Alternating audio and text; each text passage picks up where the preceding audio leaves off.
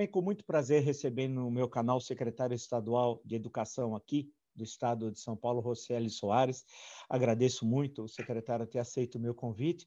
E, claro, o tema tem de ser educação em, tema, em tempos de pandemia. Né? Quem diria que nós viveríamos o que estamos vivendo e nessa extensão do tempo também, que também ninguém imaginaria, no começo do ano passado, por exemplo, que nós estaríamos ainda vivendo essa situação extremamente difícil.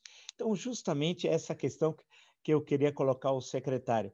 Como é trabalhar com o novo, que não há nenhum registro na história, nem na, na historiografia, na, na, bibliografia sobre o assunto, e nem experiências relativamente recentes, na Secretaria de Educação do Estado mais populoso da federação, né? é mais rico, mas é o que tem inúmeros problemas também no campo, no, no, no campo social, a educação, quer dizer, como é que é trabalhar com esse novo e esse novo dramático, trágico que é a pandemia e tendo de dar respostas que ninguém deu e que na bibliografia, naqueles nossos trabalhos de mestrado, doutorado, nós vamos consultar, nós não encontramos nada, somente o silêncio. Obrigado por ter aceito o convite, secretário. Bom, Vila, primeiro, obrigado pelo convite. É bom estar aqui para falar desse tema que realmente, né? Você, como historiador, sabe a importância de a gente olhar para trás, aprender com os nossos erros e acertos no passado. E a gente está vivendo uma época que é muito pouca referência, né? A gripe espanhola, que a gente viveu algo parecido, entre aspas, porque era outro momento de sociedade, a escola não era para todos, então, você não tinha uma série de dilemas, né?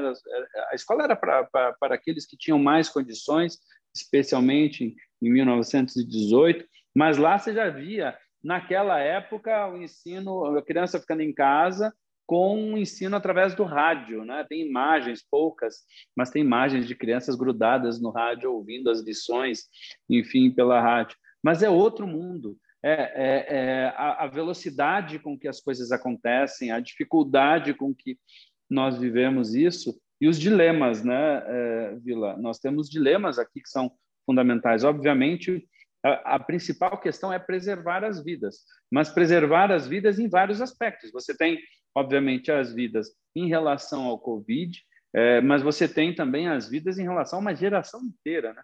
O impacto da educação ela é geracional. Então, é, é, é, um, é um dilema muito grande, né? Eu comentava antes aqui, é, não dá para pegar o telefone e perguntar, oh, querido, como é que foi a tua experiência nisso? Como é que tu, é, o que, que tu acha, né? O que, que, que você viveu aí?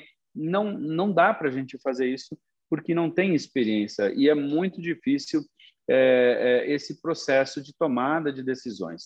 Algumas são muito claras para a gente, né? Escola tem que ser prioridade. Não dá para ser a última coisa a voltar. A escola não pode ser o último lugar no nosso país. Está aí, resultado de muitas coisas ruins acontecendo no nosso país é, obviamente, um reflexo de um processo que, se a gente tivesse uma educação é, é, melhor, certamente teríamos resultados melhores. Não dá para deixar a pandemia nos levar tão para trás a ponto de não conseguirmos voltar a avançar. Tem uma questão, secretário, que eu lendo no noticiário, inclusive na semana passada, acho que tem alguns pontos que me parecem importantes de poder destacar nessa nossa conversa. Uma deles é a questão da evasão escolar. Nós temos um problema histórico né, de evasão. Alguns estados isso é, é mais presente, em algumas é, faixas uh, sociais isso está mais claro, em algumas regiões de, do Brasil. Uh, mas é um problema nacional a questão da evasão. Para mais... E no caso agora, com uma pandemia, com todas essas circunstâncias que nós nunca imaginaríamos que viveríamos, com todas as dificuldades, como, já é possível medir e quantificar a evasão escolar no Estado de São Paulo? Vila, eu entendo, em dados eu já tenho dados, mas eu entendo que até para interpretar esses dados a gente precisa ter cuidado. Vou explicar por quê. A evasão no ensino médio é em torno de 20 e tantos por cento, em geral, no Brasil inteiro. Né? No ano passado foi de 5%. Foi menos do que a nossa uh, taxa histórica. Mas por quê? Porque, em geral, uh, entre aspas, né, a gente está exigindo menos, né? A gente está exigindo para não perder o vínculo. Nossa briga no ano passado, Vila, foi para que o aluno não perdesse o vínculo com a escola, ou seja, entrega um mínimo de atividades que você vai progredir. É, porque se você começasse a colocar exigências, ou ele não tem a televisão, não tem internet, não tem equipamento, são tantos os problemas que tem nessa linha que ele pode se evadir por qualquer um deles. Então, é, eu, eu entendo que a evasão mesmo a gente começa a sentir quando do retorno das aulas. Por exemplo, algo que a gente vê hoje, claro, na classe média, é, especialmente média alta, é a tal da síndrome da gaiola nesse momento, que é o menino que está se fechando numa bolha, que quer ficar em casa assistindo a aula online é, e seleciona os amigos. Ele só tem contato, portanto, com aqueles amigos que vão na casa dele. Ele não tem com outras pessoas, o que é tão importante na juventude, especialmente na infância. Então, isso, é, é, por exemplo, é um impacto que, no meu entender, Vila, apesar de termos já alguns números, mas eles são, entre aspas, fake, né? Porque não dá para medir exatamente. É, é, vamos lá, se a gente conseguir no segundo semestre voltar às aulas presenciais com todo mundo, é ali, Vila, que eu acho que a gente vai conseguir interpretar é, o que é, é, realmente o abandono, a evasão é, que vai advir dessa pandemia. Eu sei que também está no calor da hora, é difícil, acho que ter os dados, eu não sei, secretário, mas é a questão da, da perda, do que se perdeu, né, pela situação atípica que estamos vivendo, né? Tanto ano passado como esse ano, e esse ano também, como o secretário disse, nós não sabemos até quando, vamos esperar Seria excelente se a gente pudesse retornar paulatinamente às atividades no segundo semestre, de forma gradativa, né? Mas essa perda, essa perda ocorreu, não é só no Brasil, em outros países Sem do dúvida. mundo. É, também não é só no ensino fundamental e no ensino médio, no ensino universitário também, né? É, como é que é isso? Quer dizer, esse impacto, eu sei que nós, é difícil fazer uma avaliação no, no calor da hora, mas na sua avaliação, é, como, é, qual, qual é a avaliação do secretário? Vila, nós perdemos muito, e perdemos muito especialmente para a primeira infância e para uh, idades menores. Crianças até 9, 10 anos, obviamente, elas têm muito mais dificuldade. Como é que pede para uma criança para ela ficar na frente de uma tela por 5 horas? Vamos imaginar, as aulas aqui em São Paulo são 5 horas e 15. Então, o aluno está tendo contato com o processo de aprendizagem, seja com o professor, com colegas, com todo o ambiente da escola, 5 horas por dia e 15 minutos é, é, aqui no estado de São Paulo. Aí, quando você vai para o digital, já passa a ser uma hora e meia apenas por dia. O restante é de atividades complementares, ou seja, já não é a mesma coisa. E mesmo uma hora e meia é muito difícil de você aprender. Vila, uma criança de seis anos de idade, se ela não tiver apoio de um adulto do lado, ela dificilmente consegue avançar com as atividades. A gente fez um estudo de impacto agora, Vila, na pandemia. É, em março, um pouco antes de entrar aqui em São Paulo na fase emergencial, é, nós testamos prova externa como é o feito SAEB, né, que é o, é o que gera o IDEB.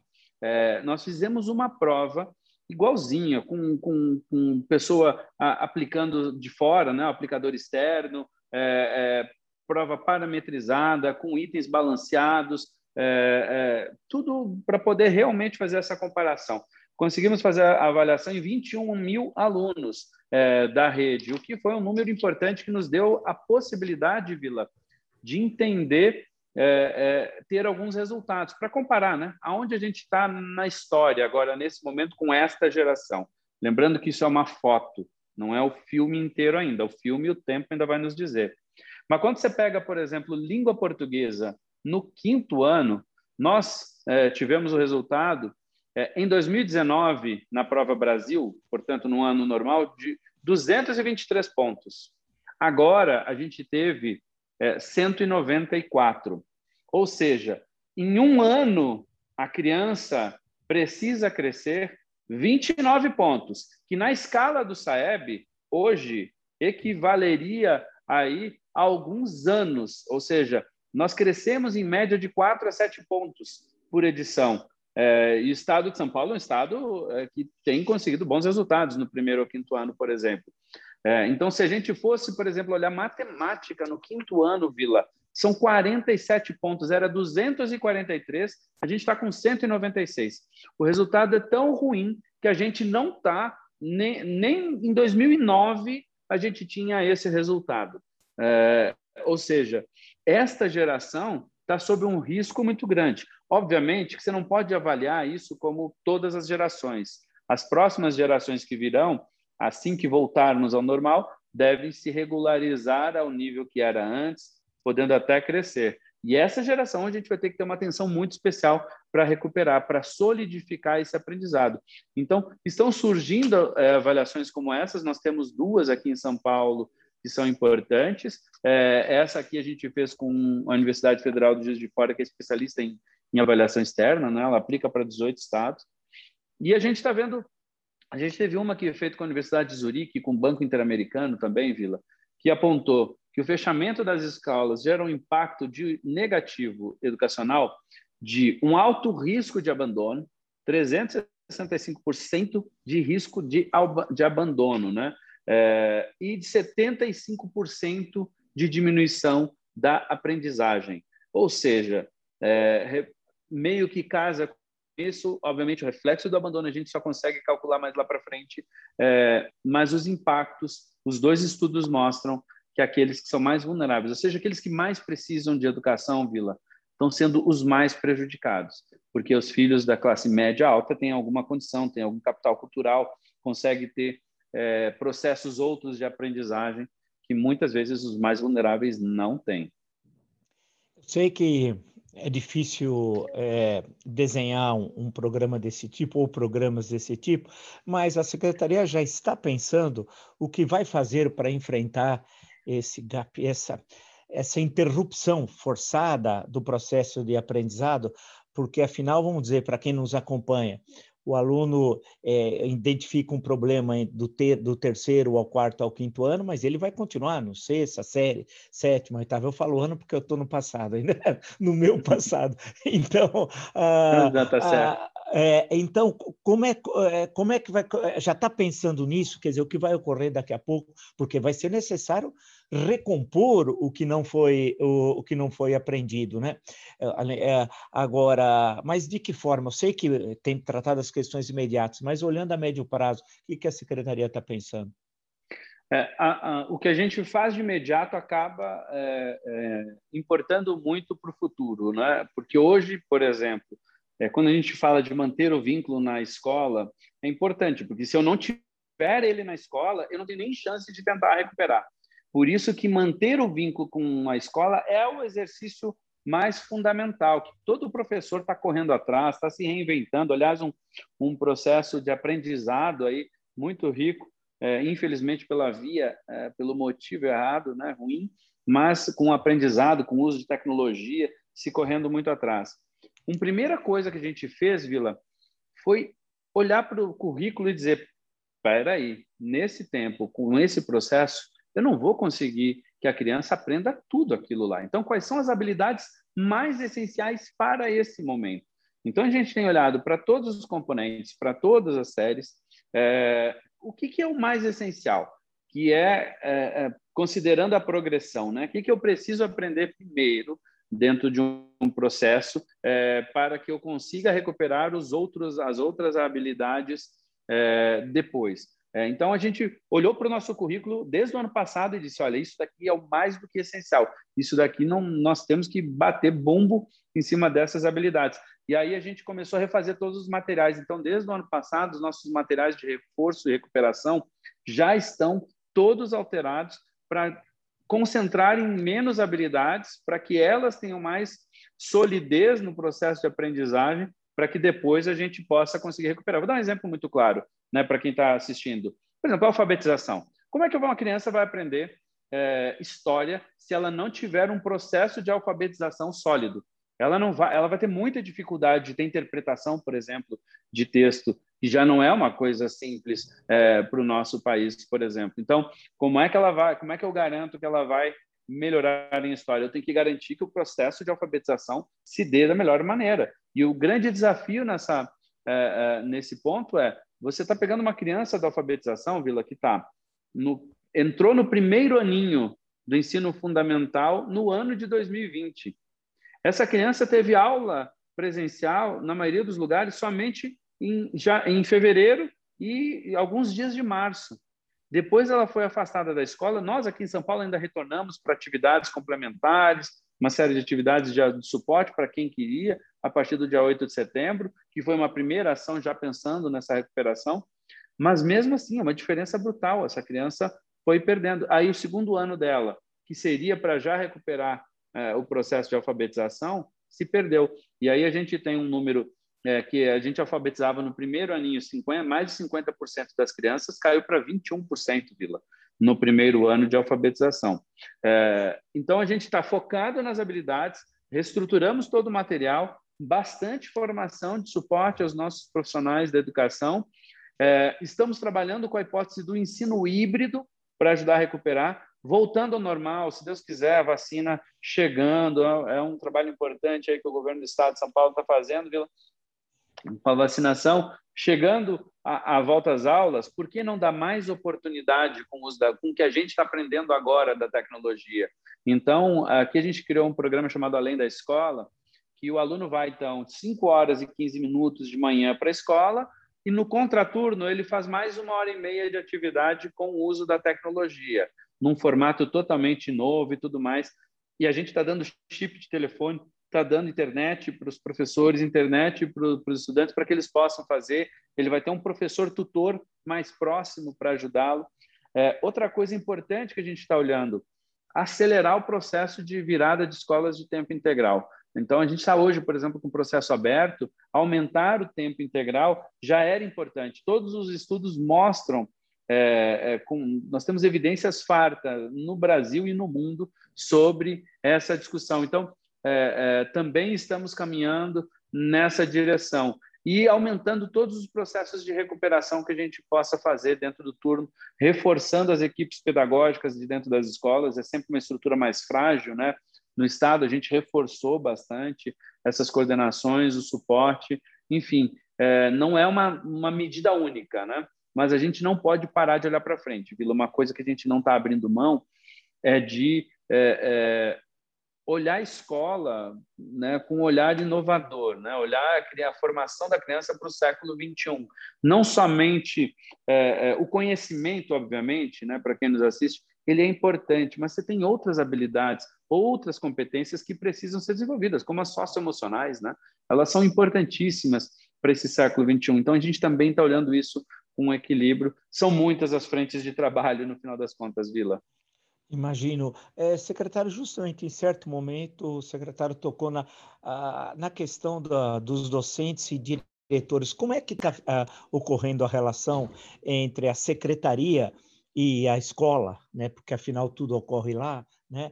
Ah, nessa em tempos de pandemia, quer dizer, como é que é o acompanhamento do trabalho docente, é, de toda, afinal são necessárias também para os professores novas habilidades, né? Que eh, eles não dominavam, que eu não domino, eu já, já, já aposentei, mas que se eu, se eu tivesse ali, eu também eu tenho, eu tenho dificuldade, né? Por uma série de razões, fui aprendendo tal. Então, como é que está tá sendo feita essa relação entre a secretaria e a escola lá, que afinal onde tudo ocorre?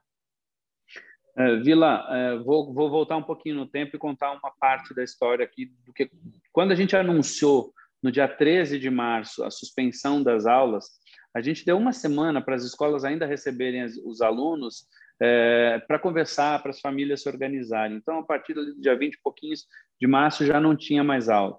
No, no, início de abril, no dia 13 de abril, se não me falha a memória, nós lançamos o Centro de Mídias de São Paulo que é um aplicativo que está na televisão, aqui numa parceria com a TV Cultura, é, porque a gente começou a olhar para todas as formas, né? É, o aluno que não tem, não tem um computador e a internet em casa, pode assistir na televisão. O aluno que tem internet no celular, é, pode assistir no celular. E aquele que não tem, a gente começou a pagar o patrocínio de dados. E criou uma estrutura, fomos é, criando uma relação. E tudo isso nos trouxe uma experiência importante de relação com os professores. No final de abril, Vila, eu me lembro é, quando a gente começou a semana pedagógica do retorno com atividades virtuais, é, ainda, é, eu, eu, eu, me lembro que a gente fez uma, uma, uma, planejamento com mais de 100 mil professores conectados, ao vivo, assistindo as atividades dentro do, do centro de mídias. E lá é, saiu uma pesquisa na época dizendo que tinham feito uma pesquisa, né, que eu achei de uma inteligência é, é rara, assim, uma pesquisa perguntando quantas quantas pessoas tinham sido recebido formação antes do dia 13 de março sobre educação à distância. É óbvio que o resultado devia ser zero, porque nunca foi uma coisa na educação básica. É, é, é o que você disse, o professor não, não foi para a faculdade imaginando que ele daria aula, tentaria alfabetizar uma criança por uma câmera de vídeo. Né, os professores não tinham, ainda tinham poucos que tiveram tido, tinham tido algum contato, desculpe, sobre é, esse tema. E ali a gente é, começou a fazer um grande processo de formação, mas a gente também estava aprendendo, Vila. Então, a gente estava formando os professores, olhando para as melhores práticas do mundo, criando muito. A gente criou muita coisa em São Paulo, tanto que São Paulo foi reconhecido como o melhor projeto para a educação na pandemia pelo BID é, nas Américas. É, e a gente aprendeu fazendo, e o professor aprendeu fazendo. Logo que a gente é, é suspendeu, os professores foram. A gente orientou muito, né, para ele tentar se reinventar. Foi para o WhatsApp, foi para YouTube. Tem professor que foram para diversas aí é, é, plataformas, e esse processo de formação depois se intensificou. E aí tem uma coisa que nasceu, Vila, essa relação com as escolas é, foi muito pelo centro de mídias, que é um sistema fechado, que entra com senha e tudo mais. É, tanto com o estudante, mas especialmente com as equipes, se criou. Eu fazia lives diariamente nesse período com os professores. Então, eles entravam e diziam: esse software não funciona, tem problema nisso, tem não sei o quê. A gente apanhava e ia resolvendo, apanhava e ia resolvendo, numa relação muito interessante, onde a gente aprendeu demais com eles, né? É, foi fazendo, então foi muito nesse processo. E, ao mesmo tempo, começaram a surgir boas práticas, Vila. Professores, assim, fazendo coisas incríveis, lindas, assim. É, e a gente começou a pegar isso e retornar para a rede, né? Mostrar que a riqueza estava no que todo mundo estava fazendo junto. E no final a gente criou uma grande relação com a categoria de professores, com os diretores, direta, né? A gente conseguiu avançar muito nesse processo, fazendo a formação pelo Centro de Mídias de São Paulo é, constantemente. Hoje eu continuo fazendo as lives, mas a minha praticamente todos os dias tem uma live de algum tema que seja de interesse, desde problemas de RH até problemas é, de infraestrutura, de gestão, obviamente pedagógico bastante. É, tudo isso a gente usa hoje a tecnologia e temos avançado demais nesse tema. E justamente pegando esse gancho, secretário, ah, é, é, aquelas é, é chato ter acontecido tudo isso todas essas modificações num momento tenebroso como nós estamos vendo, dramático, acho que é o, momento mais dramático da história republicana, porque junta problemas no campo da saúde pública, da economia, caos social, problemas políticos e por aí vai. Uh, mas tem o outro lado da moeda, o que vai ficar de bom dessa experiência, porque provavelmente a educação não será a mesma após pandemia do que era a educação pré-pandemia. O que a secretaria está pensando sobre isso? Ah, não tenho a menor dúvida que o pós a gente, como, como eu citei antes, né, a gente está aprendendo muito nesse processo é, sobre vários aspectos, né? Nós nos reinventamos em alguns é, processos que talvez já devêssemos fazer há, há, há, décadas já, como o uso de tecnologia, né? Então, o professor é, e a gente, a gente teve que se reinventar e fazer, não teve jeito, Vila tinha que fazer. Então, é, se aprendeu muito. E, ao mesmo tempo, a gente disse, poxa, para aí, a gente está dando um salto. Né? De gerações em gerações, a gente tem condições de dar saltos gigantescos em alguns processos. Na educação, apropriação para o uso da tecnologia, para mim, é um desses momentos. A gente está passando por um processo que pode dar esse salto quântico aqui é, é, em relação ao uso de tecnologia. Mas não adianta o professor voltar para a escola e a escola ser analógica. É, ele não ter as condições, ele não ter a conectividade, ele não ter o suporte, a formação, ele não ter os equipamentos. Então, a gente fez um super investimento nisso. Por exemplo, aqui em nossa sala de aula, todas elas vão ter um equipamento do centro de mídias com televisão, câmera e tudo mais para fazer transmissão, compartilhamento, um professor trabalhando junto com o outro, até de escolas distintas. O, o mundo traz uma possibilidade. O próprio ensino híbrido, né? Por que não dá mais oportunidade para o menino para além da escola? Não é substituir o presencial. Essa história, uma coisa que a gente aprendeu, aliás, um grande ponto da evolução para mim, Vila, é que as pessoas diziam antes da pandemia, né? Não, se entrar esse negócio da tecnologia vai ser para substituir o professor. É, isso não vai acontecer, não existe a menor possibilidade. E a gente aprendeu isso claramente. Vila, eu estou investindo mais em tecnologia e estou contratando mais gente. Porque, de novo, as pessoas, nós estamos aqui usando a tecnologia, fazendo essa live, mas é, é, é, são as pessoas que, no final de contas, importam. Né? É, e a mesma relação do professor com o estudante. Então, a tecnologia pode facilitar a vida do professor, pode acelerar é, é, a, o processo de aprendizagem, mas nunca substituir as pessoas. Então, a pessoa continua sendo centro, seja o profissional, o professor, seja o estudante, mas a gente hoje tem muito mais claridade do quanto que a tecnologia pode vir e enriquecer essa relação que é insubstituível.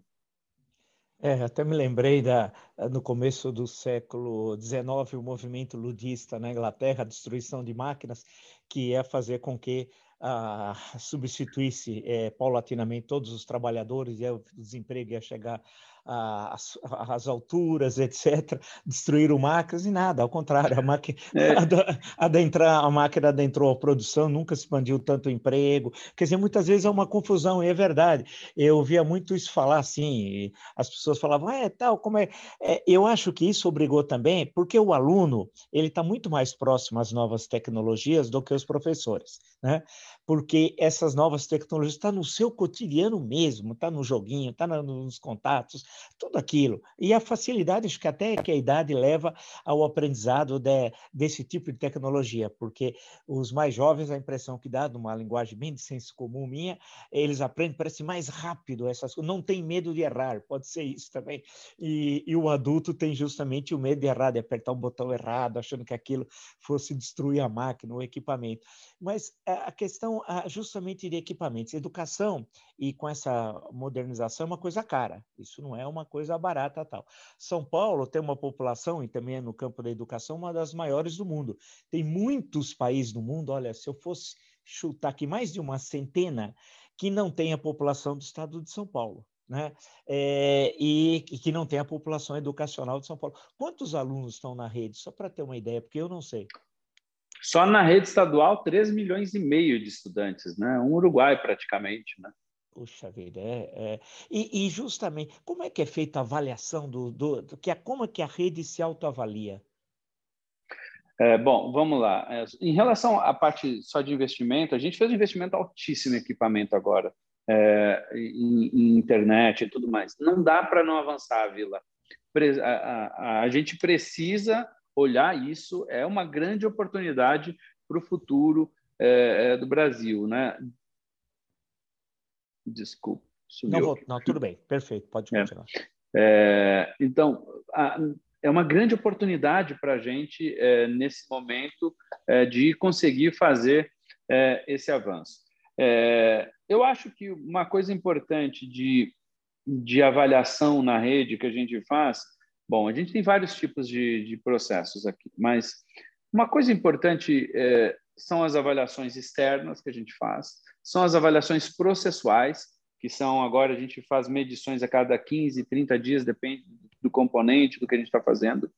É, dentro das escolas de tempo integral, a gente usa inclusive avaliação de 360 graus, é, mas eu acho que a coisa que talvez mais seja interessante de percepção seja nesse contato hoje com a própria rede, de como ela está se enxergando, né? É, é, e ela está se enxergando com a escola mais arrumada, porque a gente mandou muito recurso para as escolas. A gente mudou agora o perfil, Vila. Uh, antes eu ficava aqui, eu ficava a secretaria administrando cinco, mais de 5 mil escolas. Né? E aí você imagina, ficava uma torneira quebrada, um vaso quebrado lá na escola, lá em Penápolis, lá não sei aonde, em qualquer lugar distante ou próximo, tinha que esperar o órgão central organizar, fazer uma licitação. Óbvio que isso não funcionava. Óbvio que isso tinha muitos problemas. Então, a gente descentralizou, por exemplo, os recursos. E hoje, uma escola que recebia 5 mil reais por ano para manutenção passou a receber 200, 300, 400 mil reais para manutenção. Isso deu um upgrade e, um, e uma, uma, um senso de valorização do espaço escolar, também do, dos próprios profissionais da educação que acabam participando. E, obviamente, a gente enxerga isso como um processo que reflete numa avaliação, uma autoavaliação é, é, mais importante. esse processo mais próximo com o órgão central também, acho que refez muito é, da visão né, dos profissionais. E algo que acho que é interessante foi a proximidade do, nessa pandemia ainda com as famílias, Vila, porque eu acho que esse é uma, essa também é um legado importante, né? O pai e a mãe tá lá em casa, não sabe o que fazer. O professor está é, tá fazendo uma falta para outras pessoas. Então essa relação tem assim uma grande oportunidade de a gente dar um grande salto, mas também não é simples, né? Porque muita gente, muito pai e mãe aí matriculava a criança na escola e achava que tinha resolvido o problema da educação, né? Não, não participa do processo educacional é, do seu filho minimamente é, e não apoia a escola também muito nesse processo. Então, a, hoje os pais e mães eles têm uma outra visão em relação à educação. Eles sentem, né? Surgiram movimentos, surgiram é, uma série de debates sobre o papel é, do professor, e isso faz com que o profissional seja mais valorizado. Eu acho que ele também se enxerga nesse processo como uma autoavaliação. Acho que também é muito rico é, de se olhar nesse momento.